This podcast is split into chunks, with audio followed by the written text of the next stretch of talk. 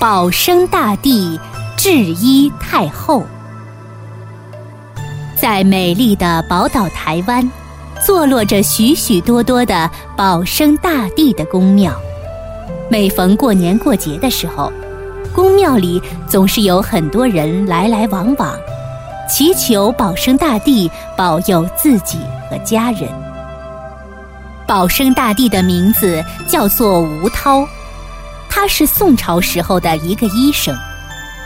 有一次，皇帝的母亲得了重病，宫里的太医怎么治也不见效，皇帝十分着急。只好张贴皇榜，在民间找医生。吴涛看到了皇榜，就伸手接了下来。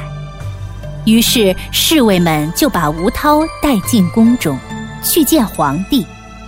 皇帝一看他长相普通，并没有什么过人之处，所以很怀疑他的医术，于是就想先试一试他。吴涛被带到了后宫。看见太后正躺在床上，太监从房里接出一条红丝线，让她在丝线上把脉。吴涛认真的诊断后，叹了一气说：“唉，没救了，脉搏已经停了。”说完就站起来要走，皇帝赶紧拦住了他。原来。皇帝故意让人把红丝线系在床杆上，来考验吴涛的医术。吴涛只好重新把脉。